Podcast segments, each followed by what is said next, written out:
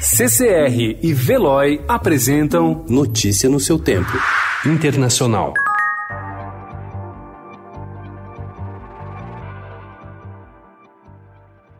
Com voos cancelados em cima da hora e sem conseguir remarcá-los, muitos turistas brasileiros vivem um drama em Portugal. Eles chegaram à Europa antes de a pandemia estourar e foram surpreendidos pelas restrições de viagens internacionais. A maior parte deles já voltou para o Brasil.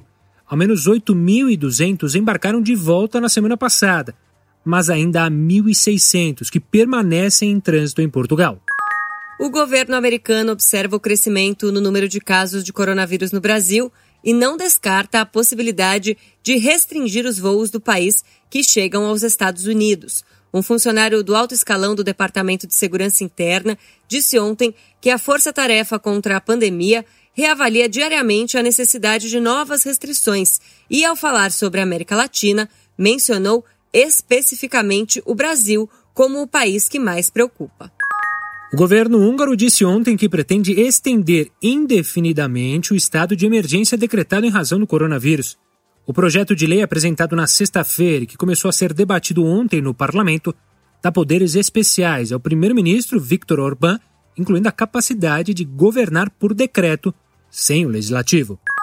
A Itália registrou ontem, pelo segundo dia seguido, uma diminuição no número de casos novos de coronavírus.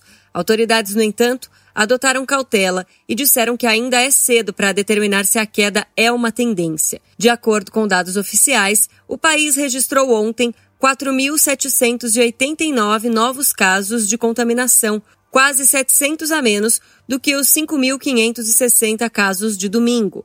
O número de mortes também cresceu menos. Ontem foram registrados 601 óbitos, no domingo, 651.